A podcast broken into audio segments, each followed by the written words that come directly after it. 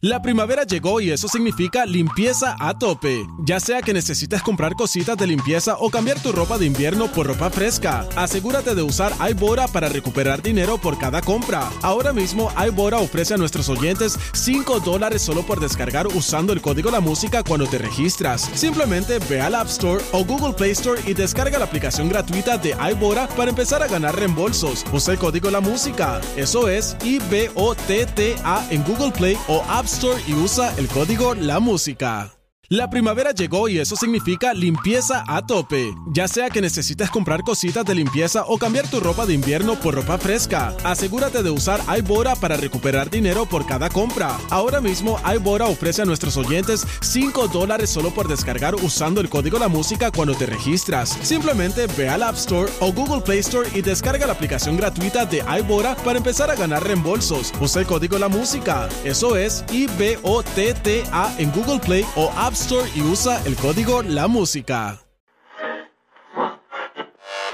Este es el episodio número 17 de la Música Podcast. Soy Mauricio Londoño y antes de comenzar con nuestros invitados de hoy, les quiero hacer un pequeño test a ver qué tanto los conocen. ¿Recuerdan esta canción? Yo quisiera que vivieras de mí siempre enamorado. ¿O qué tal esta otra? Yo no sé cómo vivir. ¿Todavía no saben de quién se trata? Vamos a intentar con algo más reciente. ¿Qué tal esta? Es que me niego a perderte. ¿O esta otra? Yo no te pido que te enamores. Seamos eternos. Ahora ya saben que se trata de Rake, los mismos que comenzaron su carrera con un sonido romántico, un poco de pop, y que ahora han evolucionado también al sonido urbano latino, con colaboraciones con Maluma, Wisin y Nicky Jam, entre otros, evolucionando su carrera y reinventándose en la industria. Y este episodio lo comenzamos saludando a Jesús Alberto Navarro Rosas, más conocido como Chuy Navarro, el vocalista líder de Rake. Y hablemos precisamente de este fenómeno urbano latino que también los ha impregnado a ustedes. este, es innegable el boom de la música urbana, ¿no? Y, y creo que tuvimos algo de suerte que, que- la descubrimos y, la, empezamos a experimentar ahí antes de que, de que se apoderara del mercado, ¿sabes? Cuando nosotros empezamos, cuando hicimos la primera colaboración con Nicky, este, Nicky iba en ascenso y la música, y la música pop mexicana seguía teniendo un lugar como bien importante, ¿no? Entonces no fue como una cosa de desesperación, sino de curiosidad. Y creo que Nicky hizo nuestra entrada súper fácil, porque es súper ligero y es súper generoso y, y divertido. Entonces la experiencia de hacer esa primera canción con él fue súper linda, ¿no? Y fue el resultado tan positivo también que, que fue como un... Nosotros lo tomamos como una señal del público muy claramente diciendo, ah, sí nos gusta, sigan haciendo esto, sigan buscando por acá. Entonces luego hicimos eh, la versión con Zion y Lennox y después llegó Me Niego, que fue la primera canción que hicimos que nació como un tema urbano.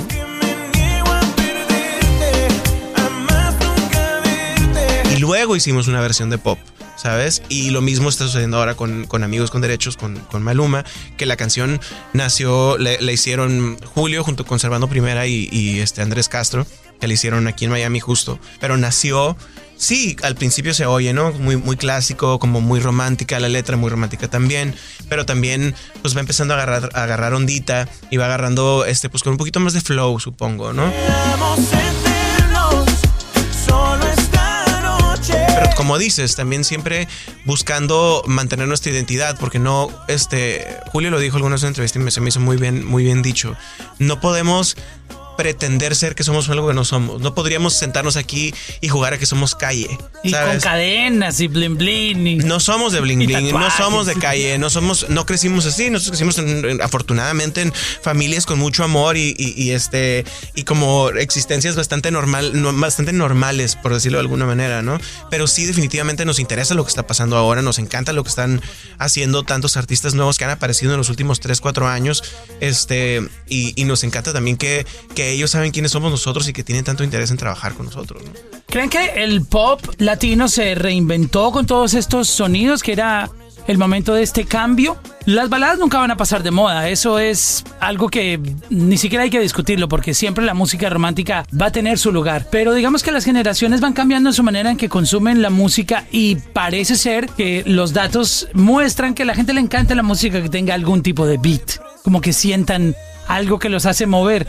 La letra, obviamente, lo romántico siempre va a llegarte al corazón porque te tocan de alguna u otra manera por alguna situación de tu vida, pero el beat parece que se volvió clave en la música pop latina. ¿A- ¿Qué tienen para decirnos de, de esa evolución? Ustedes que han estado en varias etapas de, de la música latina, también una, una etapa muy fuerte sacando muchos hits de baladas que en esa época en que salían, era, wow, era como que la gente lo que estaba esperando, pero hoy en día la gente parece que está pidiendo, dame otro poquito por este lado, suéltame cosas. Pues primero que nada, creo que tienes mucho la razón en el sentido que nunca van a pasar necesariamente de moda las baladas. A lo mejor no va a ser lo que más pegue en su momento, como ahorita, pero siempre da muchas vueltas, porque tú hablas de la música latina y, y yo nomás hablando de, de mis gustos musicales o lo que yo viví como, chi como niño, me acuerdo pues en su momento escuchar a un Ricky Martin cantar baladas y que fue un boom o Enrique Iglesias y de repente llegó la etapa que querían música de ellos mismos movida, ¿no? Era otro género, eran ritmos latinos, no necesariamente reggaetón. Ahora vino la oleada de las baladas, de- de- del pop, mucho de pop de México. Y ahorita no se trata de eso, se trata ahora de, los beats, como bien dices tú, de lo movido. Entonces creo que siempre va- vamos dando vueltas, ¿no? De repente se pone de una cosa, luego otra. Pero a nosotros nos cae muy bien lo que está pasando con la música. Sentimos que de alguna manera nos ayuda a agrupación como salirnos de la monotonía, de la zona de confort. De repente es súper rico poder visitar lugares nuevos gracias a esa música movida. Un ejemplo muy concreto para nosotros, sí. Fuimos a España gracias al urbano. Fuimos a, por ya me enteré con Nicky Jam, que han olvidándote con Zion Lennox, Me Niego, ahora Amigos con Derechos. Pero nos topamos que en los conciertos cantan todas las canciones, incluyendo las baladas. A veces hasta más fuerte que las del urbano, ¿me explico? Entonces es bien padre, es bien padre que la música, en este caso urbana, ese beat no- nos lleve a, a otros lugares que no pensamos como Italia, que, que las baladas sigan ahí también, porque quiere decir que a la gente también le gusta con lo que empezamos. El sonido romántico y el urbano siempre van a ser la mejor combinación, porque se vuelven clásicos, se vuelven hits. ¿Cómo empezó esa relación de ustedes? Vamos a recordar esa, ese momento en que empezaron a trabajar juntos y, y cómo empezó todo. Julio y Jesús son, son amigos de prácticamente toda la vida, ¿no? Papás se conocen desde antes de, que existieran ellos y empezaron a hacer música en algún momento cuando eran eh, adolescentes y eh, por, eh, gente conocida en común, yo los conocí a ellos. En, ese momento yo estaba haciendo, pues bueno, tocaba con diferentes bandas en diferentes lugares y, nada, empezamos a grabar demos juntos, empezaron a sonar en la radio local en Mexicali, de donde somos. Y a partir de ahí, la verdad es que pues todo es, es, es historia, ¿no? Ya nos descubrieron en, en la disquera, nos ofrecieron el contrato, empezamos, bueno, grabamos un disco inmediatamente, empezamos con la promoción y afortunadamente desde el día uno que ya eh, oficialmente estábamos trabajando, tuvimos presencia internacional, lo cual creo que fue definitivamente algo clave para poder estar donde estamos en la actualidad, ¿no? Y han pasado muchos, muchas cosas, muchos años desde entonces, muchos cambios también, musicalmente hablando, pero aquí estamos felices. Aún quedan tus retratos en cada rincón de la casa y el silencio me habla de ti. En la música, tres cabezas piensan mejor que una. ¿Cómo es trabajar entre tres? Tiene también sus ventajas y desventajas como todo en la vida, nada es perfecto. Sí, yo creo que lle- llevamos muchos años de conocernos y, y- y tenemos este mucha confianza en la opinión el uno del otro. Creo que nos respetamos un montón. Además del cariño que, que hay este personal, creo que hay mucho respeto por el oído de cada quien, ¿no? Y, yo, por ejemplo, si hay una canción que, estamos, que está sobre la mesa que yo odio, por ejemplo, pero Julio y Vivi sienten que hay algo que vale la pena escuchar ahí o hay algo que vale grabar, no tengo ningún problema en grabarla, aunque la odie, ¿sabes? Porque he aprendido por experiencia que no siempre el instinto de uno está, es, es lo correcto, ¿no? Y que, y que siempre se aprende más de hacer cosas que no te suenen inmediatamente a hacer lo que es obvio. Entonces, eh, creo que en ese sentido es solamente algo positivo. em, en mi opinión, el tema de que, de que seamos tres. Además de que a la hora de la hora, pues somos tres personas, somos tres integrantes, es un número impar, lo cual significa que siempre hay una mayoría. Entonces, este, no, no es tan difícil de decidir, pero ni siquiera es que nos vayamos por lo que dice la mayoría, ni siquiera. ¿eh? O sea, también ha sucedido que de pronto hay una canción que ah, incluso a Vivi a mí no nos gusta, pero Julio es de, sí, sí, sí, vamos a intentarla, vamos a, y le empuja y es de, bueno, pues está bien, si le tienes tanta fe, vamos a intentarla, ¿no? Este, creo que en ese sentido es algo, es algo muy positivo. Tres personas creando son más, son más productivas que una. ¿Hay algún ejemplo de una canción en la que haya pasado algo parecido a lo que acabas de contar, donde dos no querían y uno sí, y la defendieron y terminó siendo un hit? Creo en ti, nada más. Creo en ti, sí, creo en ti. Es una canción que particularmente Jesús no estaba muy convencido. Es una canción que tuvimos la oportunidad de hacer Vivi y yo con Kiko, Cibrián y Mónica Vélez, que son amigos. Y pues nos, nos gustaba mucho, nos fascinaba y, y estábamos entre esa y otra canción que yo había escrito que se llama Caminos, que también nos gusta mucho, pero es menos, menos radio friendly, por decirlo así, ¿no? Jesús aplicó la de, ok, ustedes les gusta, vamos a grabarla y a ver qué pasa. Y afortunadamente pues fue una canción que de muchas maneras nos ha cambiado nuestra carrera. Te seguí y reescribiste mi futuro. Es aquí. Y así nos ha pasado alguna vez con una canción que tenemos inolvidable. Ahí sí los tres Wow. la odiábamos, no la, no, o sea, oye, pero la verdad en nuestra defensa es que al no ser productores nosotros, no alcanzábamos a, a- a- a separar que era una mala grabación, era un mal demo el que nos enviaron. Y, y Cachorro López, que fue el productor de esa canción, dijo, es que este es un hit. Wow. Y si me dan oportunidad, lo vamos a transformar en eso. Yo sé que no lo ven por el, por el demo que tiene, la grabación, el estilo. Y bueno, le hicimos caso, medio fuerzas, pero le hicimos caso y funcionó.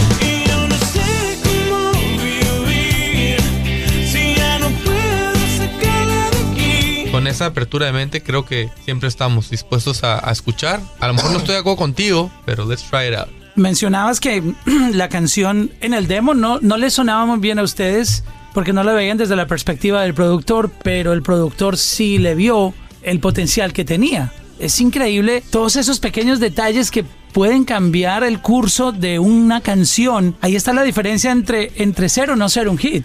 A lo mejor muchas veces pasaron canciones por artistas que nunca vieron eso y las dejaron ir. Y seguramente hay historias. De una canción y de una carrera también. Exacto. Porque luego eh, una canción te puede hacer o deshacer la carrera en muchos sentidos.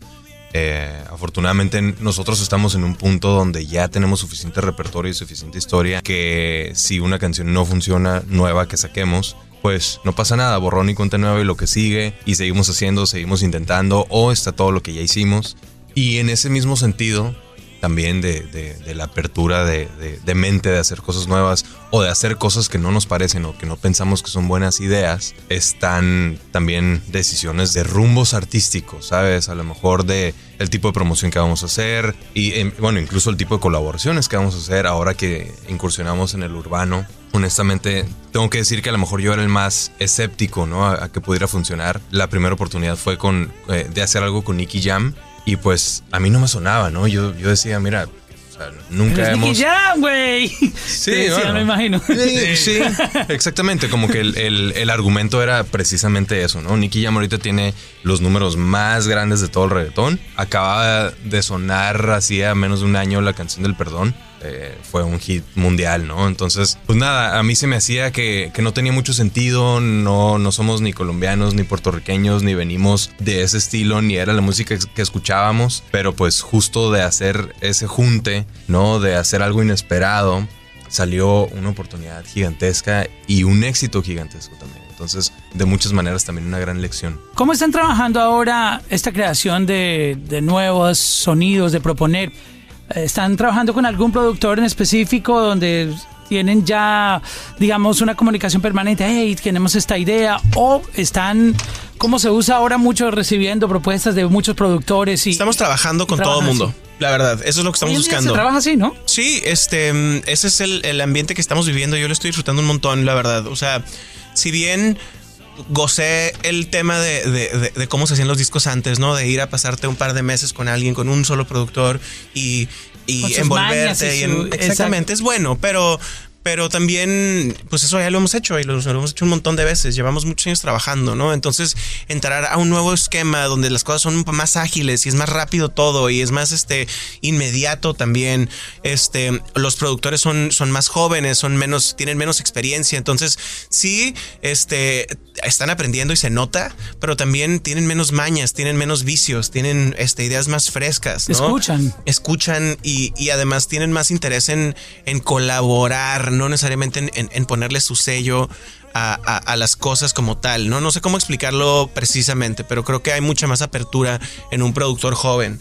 No sé si Este, te refieres a que el- a veces el productor es muy complicado y tiene que hacerse como él diga. Ajá, exactamente se me refiere. Exacto, la flexibilidad que hay con, con estos nuevos con nuestros nuevos talentos. Cuando les envían un, un- un demo, por ejemplo, de, de una canción, ah, ¿qué es lo que primero están escuchando ahora? ¿El, el beat? ¿Cómo, cómo es esa nueva manera de trabajar? Es un conjunto de, cosas, la verdad es que nos mandan canciones y nosotros mandamos entre nosotros porque también hacemos un montón nosotros, pero cuando es una externa, según yo, bueno, no sé tú Jesús, pero yo soy particularmente más exigente porque de entrada si no suena a mí no me gusta, o sea, ¿sí me explico? Ya, si no lo sientes tuyo. Exactamente. Ajá. Entonces es la parte artística hablando, ahora la parte del negocio es ok, who cares, vamos a ver de quién es esta canción, o no, de quién, más bien a qué suena. Y ahí entra el, el vamos a lo mismo, ¿no? De- te enfocas en la letra, te enfocas, si es urbano, pues en el beat, en la melodía. Y hay que tomar una decisión, gracias a Dios tenemos, eh, aparte de la opinión de nosotros ustedes, tenemos muy, muy de la mano la nuestra disquera y nuestros managers. Y nos han ayudado eso a, a tomar una decisión en conjunto. Porque hay veces, eh, yo lo platico todo el tiempo, o sea, hay veces que en la parte artística de repente nubla el juicio de la del negocio, ¿no? Y hay que saber cómo llegar a ese punto medio y decir, bueno, esta canción es alucinante, ¿no? Entonces ya tomamos una decisión en equipo y a veces, como te decíamos, a veces que no estamos conformes unos en el equipo, pero, pero sabemos que es por un bien común tomar esa decisión. Queremos sentirnos solo esta noche.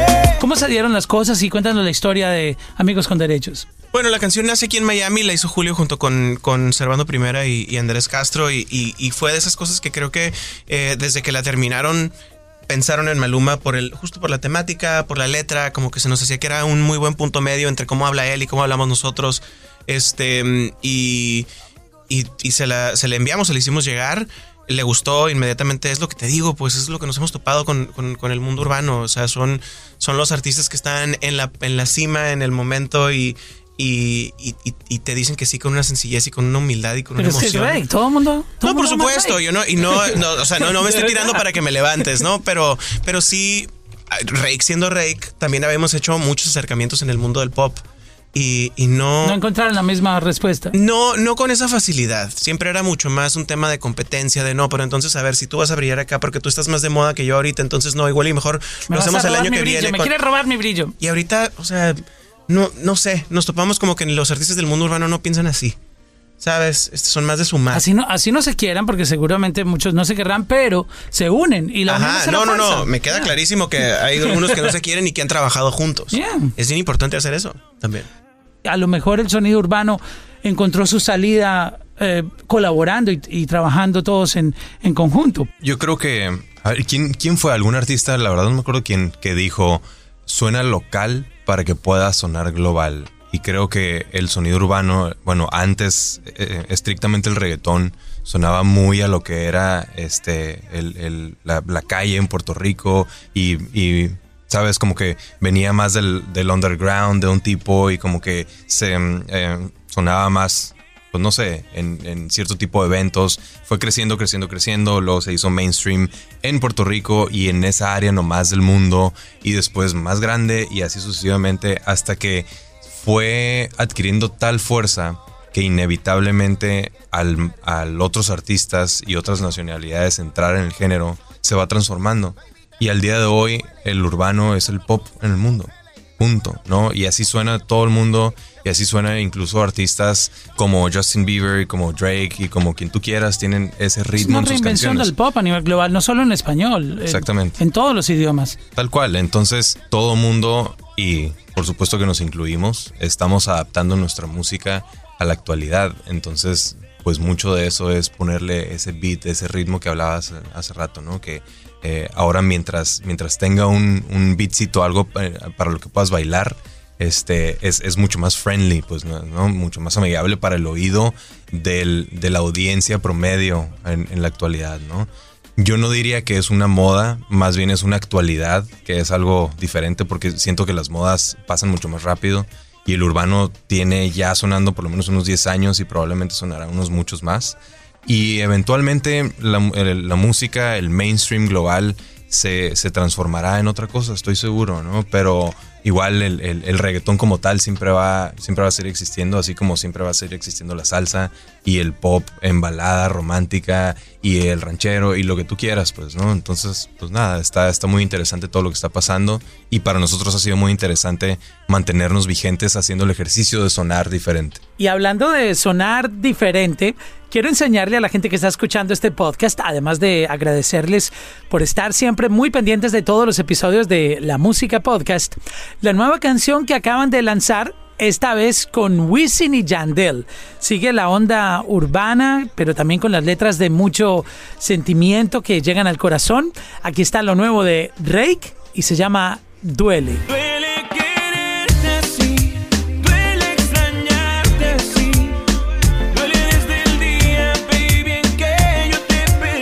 Están trabajando en, en un nuevo álbum que va a tener todos estos sonidos nuevos que están incluyendo y proponiendo en, en- en su carrera. No sabemos ni siquiera que si va a ser un álbum, si qué vamos a hacer honestamente, ¿eh? Pero lo que sí pero eso es sabemos...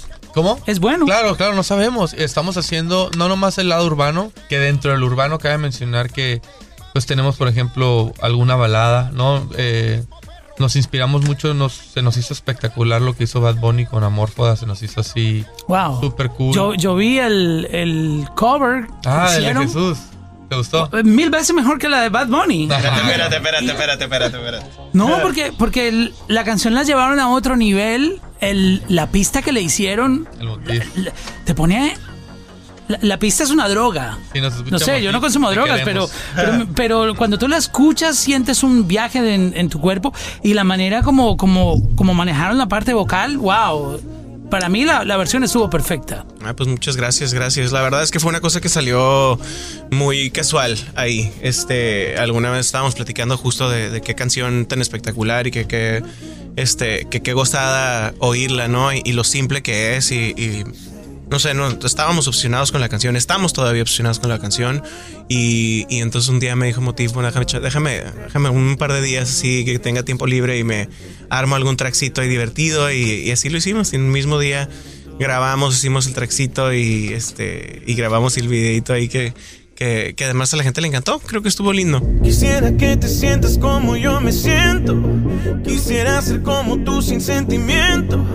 Quisiera sacarte de mi pensamiento. Una experiencia linda. Yo no sé, yo soy un fan de la música eh, soñador y yo veo un futuro en ese tipo de composición, de, de esas baladas así, como tan reales. Es 100%. padre. Porque, porque digamos que a veces se exagera mucho en la poesía y, y como que, ¿qué dijo? se escucha muy lindo. Sí, exacto. Pero ya no es nuevo. Exacto, pero cuando uno escucha, por ejemplo, esa canción, uno la siente tan real. Y he escuchado varios tracks que tienen como esa misma eh, realidad en su letra que uno dice, yo creo que aquí está el futuro de las baladas. En la realidad, en, en hablar como uno siente. Sí. No, no a tratar de, de ser tan explícito, pero sí al menos que se sienta más humano como todos hablamos, como, como la gente habla. Seguramente, seguramente sí. Y, y yo nomás digo, no quiero sonar pretencioso, pero no es una moda que pusieron ellos. O sea, yo voy a hablar, por ejemplo, del pop de donde vivimos nosotros. Ha habido mucha poesía, pero ni siquiera voy a hablar de Rake. Voy a hablar, por ejemplo, yo de un Mario Dom. O sea, cuando tú dices, aléjate de mí, amor, yo sé que aún estás a tiempo. A mí se me hace como hablamos la gente igual. Todo es una consecuencia y hay diferentes corrientes en la música. Y lo que sí te puedo creer es que, que ese flow que, que estamos hablando de la canción de Bad Bunny sí está para quedarse definitivamente. Yo estoy muy de acuerdo contigo porque es otro tipo de melodías también, es otro tipo de arreglos, es otro tipo eh, de mantener eso que dice la crudeza, menos menos fantasía y más realidad y está padre, está padre. En eso nos inspiramos para lo que nos preguntabas del disco eh, o que o no disco, no sabemos qué es. Tenemos otras cosas super mainstream, tenemos pop, eh, vamos a sacar algo con Yatra, también en el estilo pop, pero estamos intentando buscar precisamente lo que decías, qué es lo nuevo. Si vas a hacer pop, ¿qué tipo de pop? ¿Qué va- si vas a hacer balada, ¿qué tipo de balada? Tipo más cruda, como dices. Si vas a ser urbano, ok, está Meniegos, Amigos con Derechos, súper cool. Y te vas a salir out of the box. O sea, ya sabes, vas a hacer algo más arriesgadito. También estamos haciendo cosas más arriesgadas que no sabemos si va a funcionar o no. Pero es nuestra responsabilidad y nuestra inquietud como banda de, de- de seguir buscando y a ver qué pega, qué no pega, qué le gusta a la gente. Esta nueva incursión de sonidos en, en la propuesta que tienen en su música ha cambiado también la manera como manejan la producción en vivo. ¿Qué, qué han hecho para cambiar el show que, que la gente veía siempre de ustedes ahora que le incluyeron cuando están en vivo? Justo estamos en el proceso de armar el, el- show nuevo. Em, creo que es, es- es- estamos en un momento y una situación muy afortunada porque em, pues las cosas van tan bien, ¿no? Llevamos, llevamos haciendo, esta sería nuestra sexta gira ya que, que empezáramos técnicamente, ¿no? Aunque en realidad podríamos, podrías decir que nunca hemos parado de trabajar, que siempre una gira se ha pasado a la que sigue y a la que sigue y a la que sigue. Este, pero ahorita lo que estamos haciendo justo es buscar que el show sea súper dinámico, que sea, que tenga momentos, que tenga atmósferas, pero también es afortunado que pues tenemos muchos más recursos de los que teníamos antes para armarlo, ¿no? Entonces podemos eh, crear momentos y atmósferas y jugar con justo el tema de que hemos, hemos tocado de todo, ¿no? Hemos hecho este pop, baladas, folk, electrónica, este reggae, reggaetón, este un poquito de trap. O sea, en realidad es un show muy, muy, muy variado, ¿no? Y- y- y creo que con toda la tecnología y con todo lo que hay ahora podemos, podemos armar un show donde, donde haya como pequeños actos, supongo, ¿no? Qué bien. Pues a los muchachos de Rake, muchas gracias por estar con nosotros en la música podcast. Los felicito por todo lo que están haciendo, refrescando, proponiendo, trayendo nuevos fans a la industria que eh, los necesita. Y por favor, gracias por mantener el romanticismo en la música, porque no podemos estar llenos de, de letras fuertes y, y letras que no... Poquito de todo, poquito de todo que haya siempre, ¿no? Hace falta y eh, la base de la música está en la música romántica. Lo que están haciendo de verdad es excelente, lo felicito por, por proponer. Muchísimas gracias, qué amable por tu tiempo y por la entrevista. no, gracias a ustedes. Para más episodios visita lamusica.com slash podcast.